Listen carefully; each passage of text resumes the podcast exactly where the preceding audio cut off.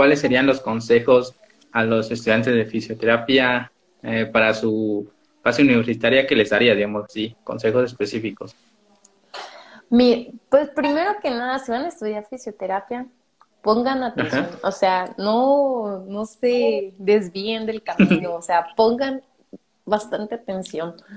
Ah, y más si es ah, este método cuatrimestral, o sea, pongan atención.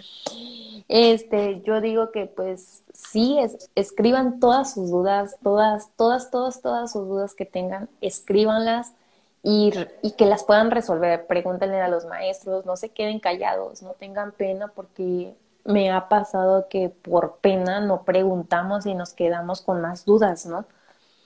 Entonces ese es un error que cometemos como alumno escriban sus preguntas y pregunten en ese momento y si les da pena busquen al maestro y resuelvan sus las dudas que tengan. Y otra es que todo, al menos lo que yo hice, yo tuve una materia de masoterapia y lo que aprendí lo puse en práctica enseguida. Entonces, mm. pongan en práctica todo, todo. Si van a, eh, igual este, eh, me enseñaban a tomar presión, y lo puse en práctica enseguida. Entonces, porque si no se olvida.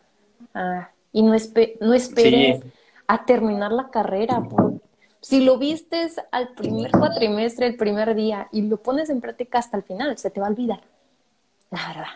Entonces, agarren a su mamá, a la vecina, al primo, a la hermana, a dar su rehabilitación, los ejercicios, todo pongan en práctica, porque si no, se olvida. Si esperas al paciente, a ese paciente, este, hasta el final, no, no, no funciona en eso, todo es práctica.